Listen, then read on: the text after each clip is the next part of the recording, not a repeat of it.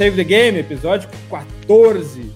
Meu nome é Eduardo Dias, estamos aqui para Futuri Club, a plataforma de conteúdo exclusivo do Futuri. Acesse apoia.se barra e Futuri Pro, Scouting e inteligência de mercado. Seu time ganha mais jogos e gasta menos dinheiro. Saiba mais pelo comercial arroba conectar com o lineup de hoje, Vinícius Fernandes. Dali, Vini. Dali, Jim, tudo bom, cara? Episódio 14, uma heresia, a gente não fala de Thierry Henry, né? Uh, mas enfim, uh, um, de repente, quem sabe num outro episódio a gente fala sobre ele. Mas assim que você falou, episódio 14, não, não tem como não, não lembrar dele, esse icônico jogador. Mas vamos embora. No, no começo do TPI a gente fazia capa vinculada a uma camiseta do jogador, lembra? Lembro, memorável, histórico, né? Mas agora a gente já tá no 180, não dá para ser mais. Fica difícil. Michele Silva, Dali Michele. Dali Eduardo, Dali Vini, tudo certo? Vamos lá comentar um pouquinho sobre esses dois times aí que prometem nessa temporada. Então vamos embora, vamos ver quem são esses times que a Michelle falou.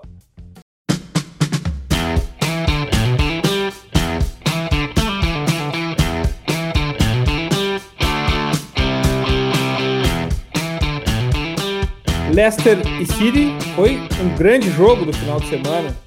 Aqueles jogos que por um bom tempo a gente vai falar ainda, mas a gente vai fazer o seguinte aqui. Falar do jogo, é claro, mas também falar dos times. Vamos começar pelo Leicester. Leicester, Vini, que a gente sempre tratava como underdog. Leicester é underdog ainda? Não, o Leicester deixou de ser underdog já há bastante tempo o trabalho do Brandon Rodgers de recuperação logo que ele chegou, ainda em meia temporada, né? Há duas temporadas foi muito bom o trabalho de recuperação e, e aí ele, ele chega uh, no time logo na segunda temporada e consegue dar bastante a cara dele.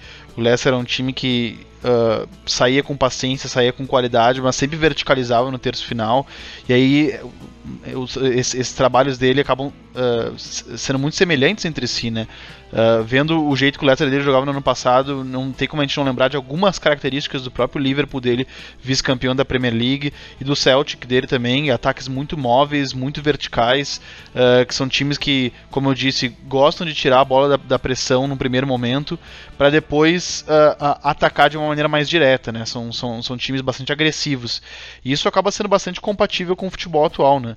Uh, se, se, hoje a gente vi, uh, vive uma era, talvez aí, uma era Jurgen Klopp, né, em que o principal treinador, a principal talvez referência hoje seja Jurgen Klopp, que seja a, a, aquela posse objetiva e, e, esse seja o rosto do, do, novo futebol, do futebol de mais qualidade praticado na Europa, o Brandon Rodgers ele acaba se assemelhando muito a isso e ele já fazia isso há algum tempo, né? Aquele bom time do Liverpool com Soares e Sturridge é uma, é uma, é uma lembrança disso. O Leicester dele no ano passado era muito bom, mas era um time que tinha dificuldade no embate direto contra, contra os grandes, né? E talvez aí tenha ficado a vaga uh, ah, uh, ah, para a Liga dos Campeões, né? Que escorregou entre os dedos ali nas últimas rodadas. E uh, ele acabou nessa Premier League, no primeiro confronto, ele acabou vencendo o Manchester City. Eu acho que a gente vai esmiuçar por que, isso aconteceu no decorrer do podcast, mas já é uma mostra de quem, quem sabe não estamos vendo um Leicester 2.0. Soares no Liverpool aconteceu aconteceu demais Soares no Liverpool, aconteceu muito e agora no, no Atlético de Madrid, né, já uh, uh, um jogo, dois gols, acho que alguém vai se arrepender dessa troca. Pois é. Michele Leicester deu de underdog, né? Não é mais, é mainstream. Ah, com certeza, né? Eu acho que uh, o Leicester, ele, na temporada passada, como o Vini falou, deixou escapar aí uma vaga para Champions, né? Acabou terminando ali no, no quinto lugar mas foi para mim foi muito no detalhe assim e uma coisa que até se falou muito sobre essa questão ah porque o Brandon Rodgers uh, deixou passar de novo e tudo mais mas eu acho que faltou um pouco contextualizar aquele Leicester naquele final de temporada em que teve seus dois laterais machucados teve o Madison que se machucou e aí não voltou tão bem agora que tá conseguindo voltar um pouco melhor e o, e o Madison que era o, o principal jogador de ligação uh, do, desse meio campo para acelerar essa bola pro, pro Vardy, geralmente, ou para os laterais. Então, o Leicester ele perdeu muito quando ele não pôde contar com o Madison, seja por lesão ou por um desempenho um pouco mais abaixo. E além disso, tinha muito do seu jogo pelas laterais. Tanto é que às vezes, quando as equipes adversárias elas conseguiam neutralizar um pouco isso, o o Leicester do Brandon Rodgers na temporada passada ele ficava um pouquinho uh, sem alternativas. Essa temporada eu já acho que isso não ocorre mais com tanta frequência assim, uh, por mais que a gente tenha aí só três jogos. Mas eu noto um Tillemans ainda mais participativo, um Tillemans que promete mostrar muito aí do seu potencial nessa temporada, acho que vai ser a temporada dele. Além disso, tem o Nampalis Mendy, que é um jogador ali de meio campo, jogou jogos de pré-temporada. Uh, um Didi estava na zaga, agora nesse último jogo não jogou, né? E aí jogou. O Brandon Rodgers jogou com uma linha de 5. Uh, então, esse, esse meio-campo, principalmente, eu acho que é legal destacar. E aí tu tem o Castanho, que é um cara que chega para trazer uma veia meio Gasperini para esse time do Leicester, né? Um cara que ataca muito a área, que chega para finalizar, chega para assistir os companheiros também, como fez nesses jogos nesses primeiros jogos da temporada, nesses primeiros jogos da Premier League, e mas também tinha aquela dúvida, né, se ele vai conseguir responder uh, defensivamente. E nesse jogo contra o, contra o City ele mostrou que sim, mostrou que tem esse potencial também, tem uh, potencial para ajudar muito o Leicester nas duas fases do jogo. Acredito que a gente vai detalhar mais sobre o confronto contra o City especificamente, mas eu noto um Leicester mais equilibrado com relação à temporada passada e defensivamente nesse confronto contra o City mostrou que está muito bem treinado. Como se movimentou essas linhas foi algo assim muito bonito de ver. Uh, qualquer pessoa que observou o jogo certamente ficou bem atenta a isso. E foi um dos principais fatores para o City ser neutralizado aí, né? Um dos melhores ataques da Europa na temporada passada não conseguiu fazer muita coisa diante desse Leicester nesse final de semana. É, e algo que, que sempre se criticou muito no Brandon Rodgers, que talvez seja a falta de pragmatismo, uh, foi algo que a gente acabou vendo no jogo contra o Manchester City, porque o, o, o Leicester, como, como eu disse na primeira fala, ele perdeu a classificação muito em, em jogos em confrontos diretos contra os, os primeiros times da tabela, uh, e, e, muita gente eh, atribuía isso ao fato de que o Brandon Rodgers não planificava o jogo dele uh, com... ele planificava o jogo dele da mesma maneira com que ele enfrentava o o Lanterna, o Norwich, com que ele enfrentava o Liverpool, e muita gente atribuía isso ao, ao, ao, aos insucessos, aos poucos insucessos do, do, Leicester. E daí nessa temporada ele apresenta já um time diferente, né? Eh, se nas duas primeiras rodadas eh, em que ele enfrentou times reconhecidamente uh, inferiores a ele, ele jogou na formação habitual, no 4 habitual, contra o Manchester City, ele resolveu não uh, retirar a profundidade que o Guardiola gosta muito, né? Que o Guardiola busca muito. E ele armou uma linha de 5 realmente bastante fechada, defendendo muito o, o, miolo, defendendo muito o funil, e com jogadores uh, muito conscientes, zagueiros muito conscientes, e respeitando o, os seus lugares e não caindo nas movimentações, nas trocas de posi posição do Manchester City, e no jogo posicional do Guardiola, que, é, que ele é, uh, digamos assim, que esse jogo do Guardiola é, talvez seja o jogo ideal no cenário mundial para desatar nós, para conseguir vencer ferrolhos, muito porque os adversários acabam caindo uh, nessa, nessa movimentação, nesses troca, nessas trocas de passe rápidas. E seria muito fácil acontecer isso, principalmente porque o, Manchester City jogou sem referência contra o Leicester. Né? Ele jogou com, com o Sterling por dentro, uh, junto com, com Kevin De Bruyne. Ele não teve o Agüero, não teve o, o Jesus, né? não teve jogadores mais posicionais. Então a gente pensa talvez seja difícil os, os, zagueiros não desgarrarem, como a gente chama, mas todos eles uh, uh, foram muito disciplinados no seu posicionamento uh, e por isso que o Leicester foram poucas as chances do Manchester City no jogo trocando passes e entrando na área, poucas mesmo assim. Isso é muito raro eu conseguir contra o Manchester City jogando no, no, no Etihad, né? E o, e o Leicester conseguiu.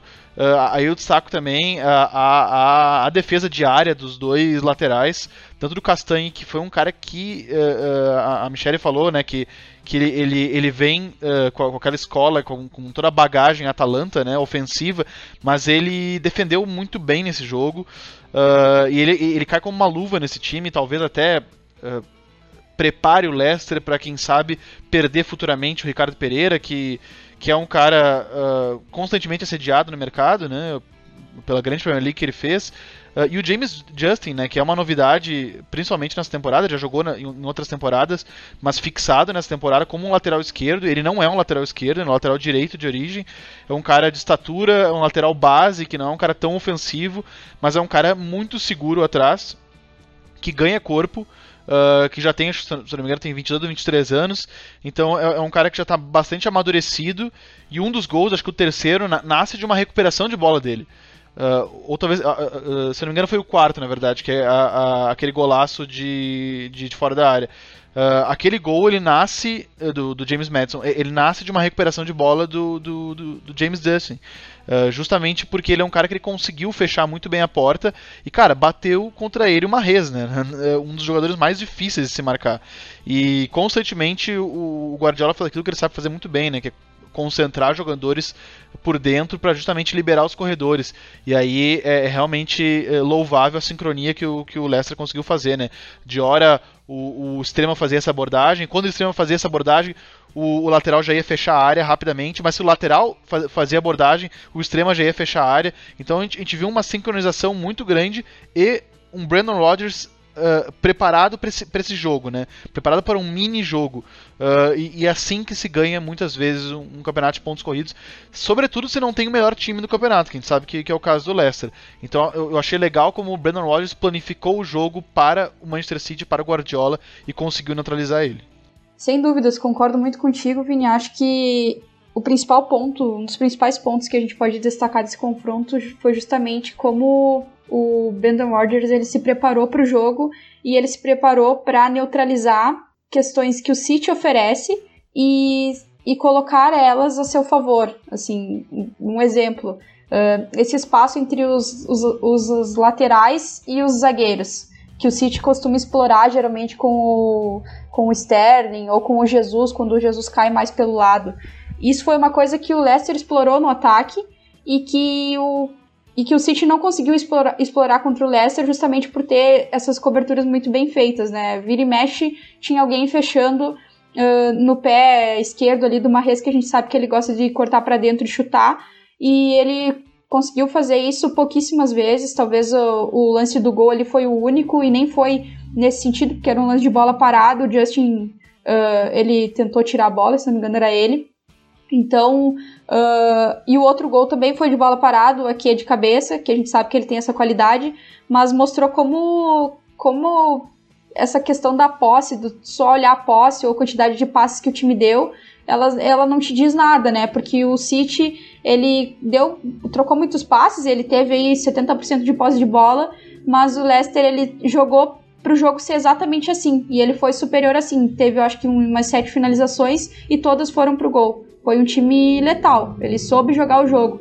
E só um último destaque sobre esse confronto: a capacidade do Tillemans e do Mendy de sair da pressão é algo que o Leicester vai explorar muito nessa temporada. A minha única preocupação, digamos assim, é com lesão, por, por justamente isso que o Vini falou, de não ter um elenco tão vasto e que as peças entram e, e nada muda, talvez aí com Praê, Barnes, que também é um cara jovem, 22 anos, que tá chamando muita atenção, um cara super bom.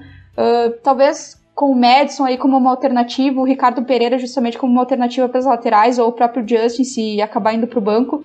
Mas não vai muito além disso. Se ocorrer como na temporada passada de machucar aí três caras que eram principais, fica bem difícil para essa equipe do Brandon Rodgers. Lembrando que nesse confronto o Evans e o Praê saíram machucados. Então Uh, eu acho que esse é meu único pé atrás, digamos assim, com esse Leicester. Sim, e com relação aos, aos volantes que tu falou, Michele, é, é, é algo realmente uh, que nesse jogo ficou bem claro, né, a facilidade deles para sair da pressão, né? Porque o, o, o, primeiro gol ele, ele nasce de uma saída de pressão do Mendy e aí ele toca, uh, não sei se ele toca direto, ele toca para alguém que, que, que, que assiste, uh, não sei se foi o Vardy que sofreu o pênalti, o primeiro pênalti, foi, né? Uh, é, e, e, enfim, uh, aquele é um gol que ele não teria saído se fosse um volante que recuasse para o zagueiro. Ele simplesmente não teria saído, ele não teria acontecido. E, e, aí é muito legal como a gente vê tanto o Mendy quanto o Tillemans, eles são caras que eles se livram da pressão e, e, com relação ao posicionamento corporal, que a gente fala muito no. Já falou várias vezes no Futuro, a gente já fez podcast sobre uh, Pitch Invader sobre posicionamento corporal, como isso é realmente muito importante para um volante contemporâneo, né? Que é o cara uh, dominar a bola virado para o lance, isso é muito bom para sair da pressão e fazer uma saída de pressão vertical, né? Que é sair da pressão para frente. Que a gente tem o, o, o, o Thiago uh, Thiago Alcântara como um, talvez um dos principais jogadores nesse quesito no, no, futebol mundial, onde eu vi um vídeo do Thiago Alcântara só saindo da pressão e aquilo, a impressão que dá é que eu poderia ficar meia hora vendo vídeos dele saindo da pressão. Não, não precisaria nem ter continuidade as jogadas, mas só o, o jeito que ele sai da pressão é uma coisa incrível, né? E acha que pode fazer igual depois, né? De exatamente. tão fácil que parece. É, exatamente. e, e, e, os, e, os, gols saem assim, né? O, o, primeiro gol com o Mendy fazendo isso, e o segundo, o Tillemans faz isso, já dá uma assistência pro Castanhe, Castanhe toca pro Vardy, que dá, uma, que dá aquele taquinho de letra ali. Foi um gol fantástico, e, e aí um toque de genialidade do Vardy, que é, é, é, incrível como o Vardy ele é um cara que encontra soluções rápidas uh, em curto espaço de tempo. Ele, ele é um cara que ele, ele, ele, é muito valorizado de maneira geral, é complicado dizer que ele é um jogador uh, subavaliado, mas eu acho que ele é pouco valorizado pela capacidade criativa e tática dele. Ele, ele, é um cara que ele lê muito bem, ele tem uma leitura muito apurada dos espaços. Uh, um dos pênaltis que ele sofreu, acho que foi o segundo pênalti, uh, parte também de uma leitura que ele faz. Ele faz um movimento de facão na hora e no, no segundo perfeito e aí ele é interceptado, não lembro se foi pelo Laporte, pelo Nathan Ake ou pelo Fernandinho, alguns jogadores do Manchester City que estava ali atrás, mas muito porque ele fez o movimento perfeito de receber o passe. E, enfim, e no, e no lance desse gol de letra que ele fez, foi, uma, foi um gol muito James Vardy, que é uma solução rápida para um problema. E ele é um cara fantástico para resolver problemas. Ele não te dá problema, ele resolve um problema rápido. Enfim, é, é um dos tantos destaques desse time. Sem dúvidas, e acho que nesse sentido entra algo que eu queria falar, que é essa capacidade dos jogadores do, do Leicester que eles têm de virar, fazer viradas de bola muito rápido, de modo a pegar a defesa adversária muito desequilibrada, assim. E acho que nesse sentido favorece muito o estilo de jogo do Vardy. E se em alguns jogos da última temporada faltou um pouco o repertório, acho que nesse uh, tem mais esse, esse, esse ponto, digamos assim, para destacar e aí, uma outra questão também que eu queria dizer é o passe do Tillemans, né? Nesse gol que tu estava citando. Foi simplesmente sensacional. Um passe que quebra linhas, que desmonta a defesa.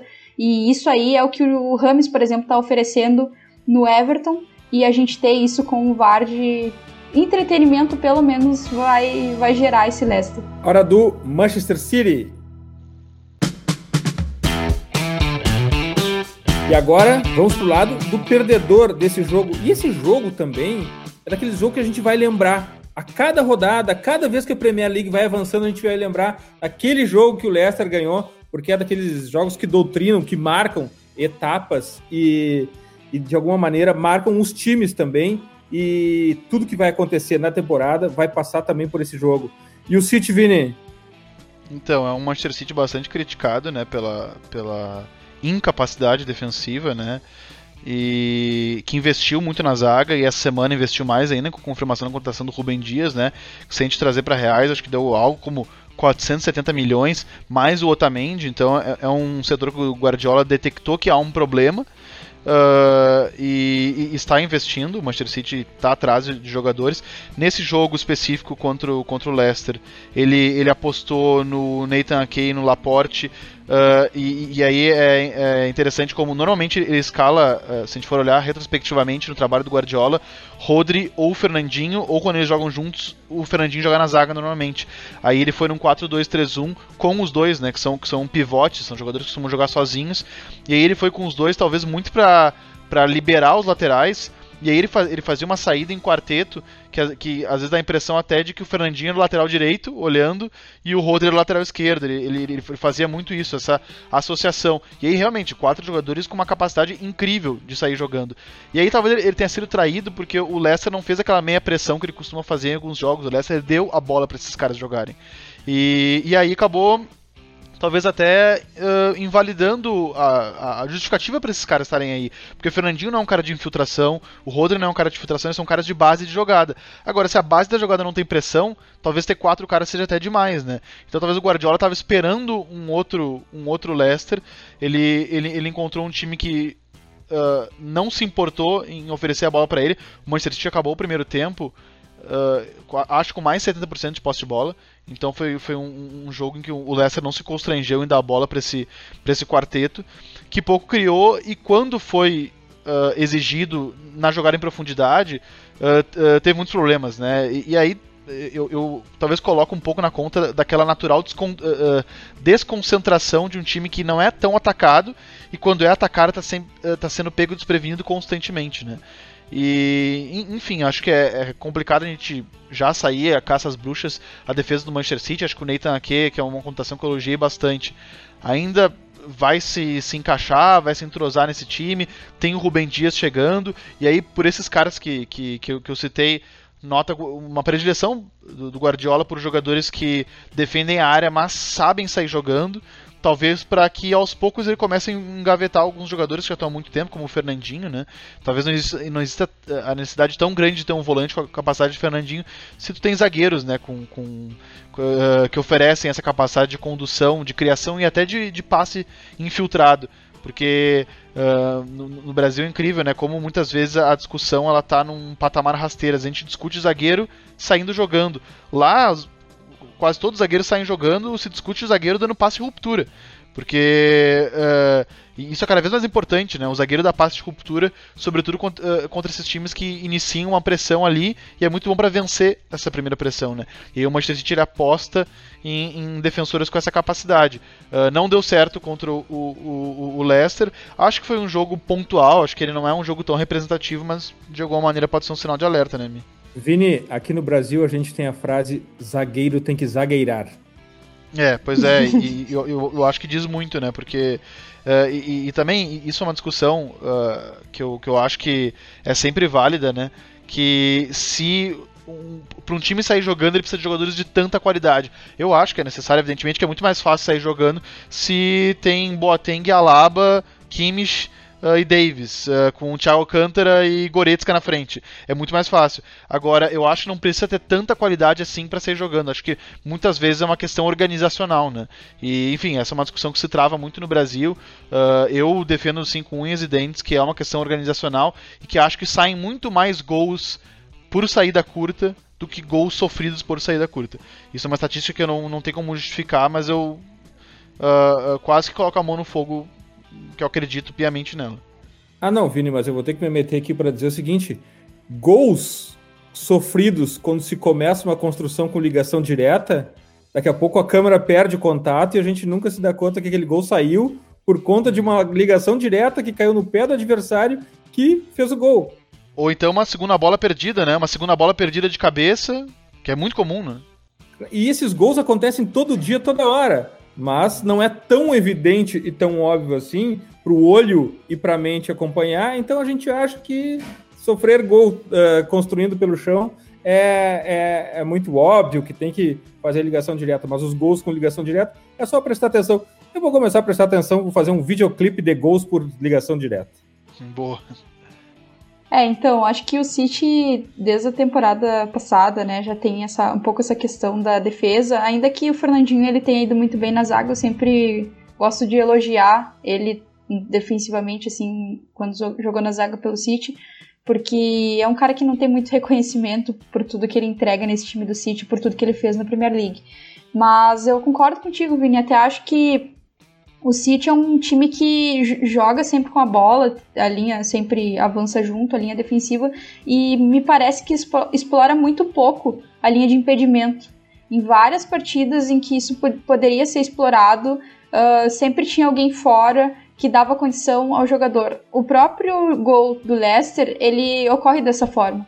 O Walker tá dando condição pro Vardy, e aí ele não consegue buscar o Vardy e ele faz o pênalti. Eu acredito até que o pênalti nem possa ser muito problematizado, porque a linha avançou e ficou só o Walker. Então, uh, provavelmente o Vardy guardaria aquele gol de qualquer jeito.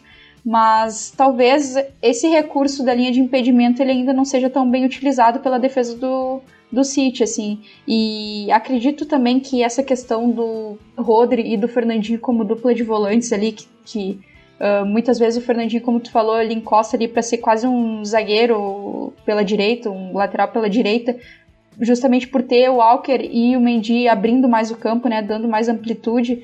Uh, acredito que essa é uma questão, assim, que para alguns, alguns duelos talvez funcione. Eu acho que o Guardiola ele realmente estava esperando um Leicester diferente no jogo contra o Wolves teve o Rodri e o Fernandinho como dupla, só que eu achei que essa linha defensiva avançou um pouco mais junto com os dois e a conexão entre esses volantes e os jogadores que estavam ali circulando pela entrelinha do Wolves, ela ocorreu de uma forma um pouco melhor. Isso que o Wolves é um time que também costuma se defender bem, costuma se fechar bem, né? E, e, e, o City conseguiu jogar. Teve um segundo tempo um pouquinho mais instável, mas no primeiro tempo ele foi dominante nesse, nessa ideia de ter o Fernandinho e o Rodri uh, ali de frente para de frente para o gol adversário e ter aí Foden, Jesus, Sterling, De Bruyne circulando na entrelinha adversária. E tentou fazer isso contra o Leicester, mas não conseguiu. E inclusive acho que dá para elogiar muito o nível de concentração dos jogadores do Leicester nesse sentido, porque tu acompanhar conforme o City roda a bola e tu justamente não cair nessas movimentações, como tu falava, é realmente algo que exige muito, exige treino, exige mental, exige parte física. E, e o Leicester demonstrou que tinha isso a seu favor nesse confronto. Uh, sobre a, outro fator que para mim fez muita diferença para o City foi não ter o Gabriel Jesus nessa partida. Tinha o Marrez, que é um cara que tem um contra um fortíssimo, finaliza muito bem, mas a gente sabe que a nível de jogo sem a bola, ele não entrega tanto quanto um Jesus, por exemplo. E também tem a questão de, de o Jesus ele circular muito mais.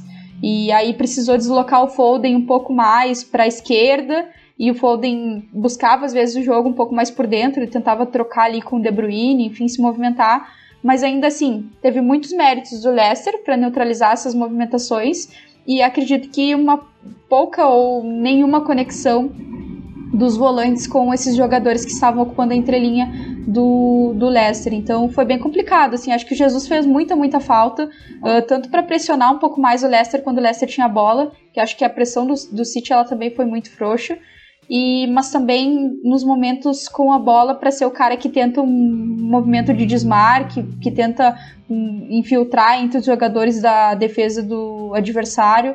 E o City ele fez pouquíssimo isso, né? Foi um jogo que o City foi neutralizado, basicamente, assim. Sim, e, e, e, algo que, que eu até. Uma dúvida que eu tenho mesmo, e até divido ela contigo, queria saber a tua opinião. Eh, se, se, se Rodri e Fernandinho juntos Uh, e toda essa, essa frouxidão né, na, na, na, na pressão pós-perda do, do, do, Manchester City. Uh, todas essas escolhas do Guardiola, se de alguma maneira elas não vão um pouco na contramão com o que, que vem sendo feito no futebol atual uh, e que também vem, vem sendo feito com tanto sucesso contra o próprio Manchester City dele.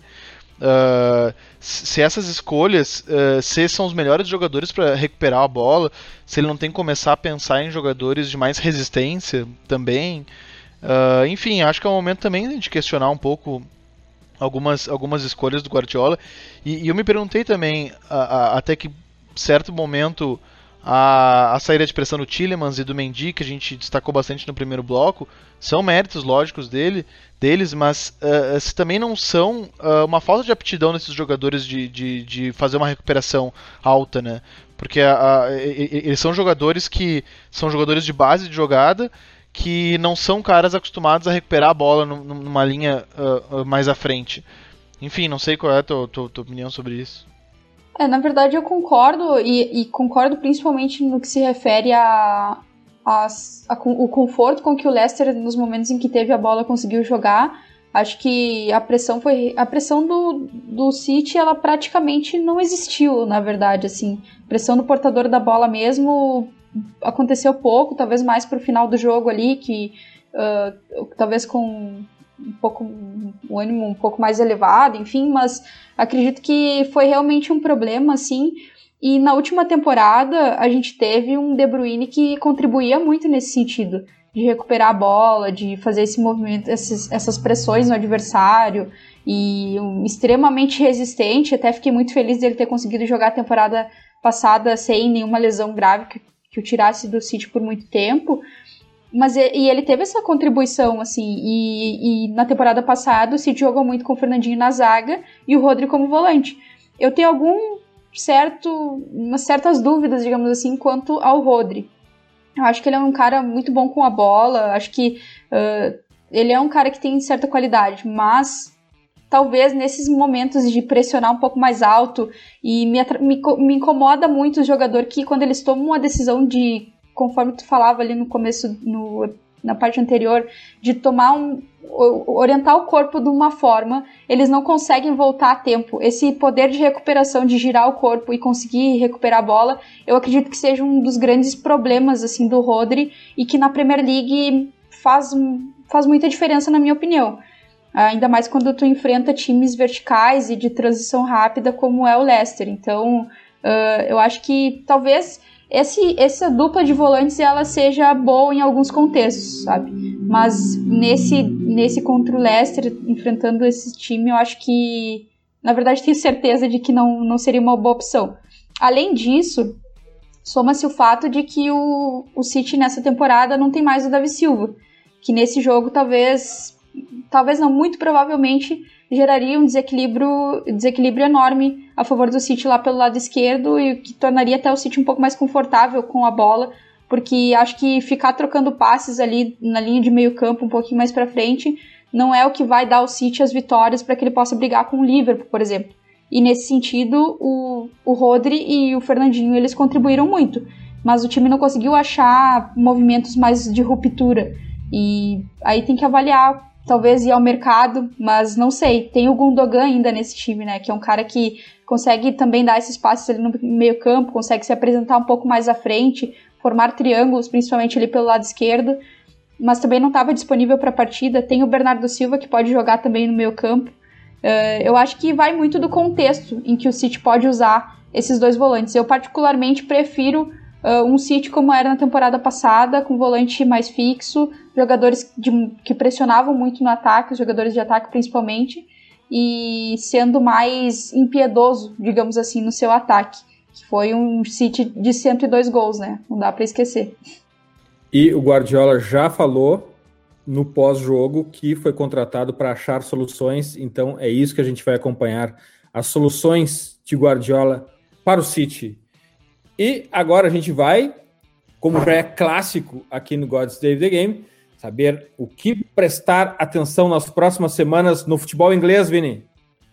Então, temos sábado, dia 3, um Leeds e Manchester City, e aí é um, é um, é um, Marcelo Bielsa contra o Guardiola, é uma reedição de confrontos que já aconteciam na Espanha, que são muito eh, que, que eram muito legais de assistir, né? O, o, Bielsa pelo Bilbao e o Guardiola pelo Barcelona, foi até um confronto de final da, da, eh, da Copa do Rei. O, Guardi o Marcelo Bielsa é um cara que Guardiola já disse que, que tem ele como uma, como uma referência, como um, um treinador que ele se inspira muito, ele, ele, ele admira muito o Marcelo Bielsa como profissional.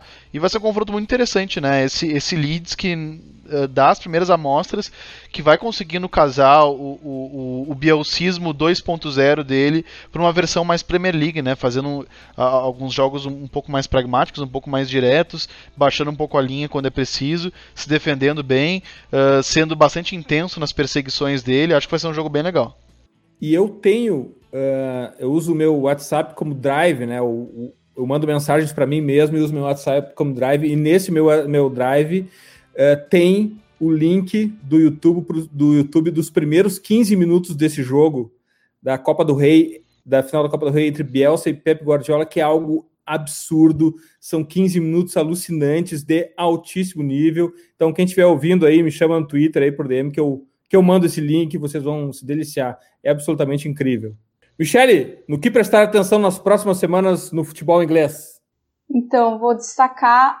Aliás, antes de eu fazer meu destaque, eu só quero fazer uma pequena menção uh, sobre o que a gente comentava antes do City. Talvez Calvin Phillips seja o cara que esteja faltando no meio-campo do City. Esse cara mais central, mais de base, consegue pressionar, consegue entregar tudo. Agora eu vou fazer uma a menção do, no que ficar de olho. Eu vou dizer para o pessoal ficar de olho em Everton e Brighton, pela sequência do Everton, com Ancelotti, com Alain, com Rames Rodrigues, do Corrêa, e também pelo Brighton, que fez um jogo muito bom contra o United. Talvez uh, não foi muito justo o placar, digamos assim, pelo, por tudo que o Brighton pro, produziu, cinco bolas na trave.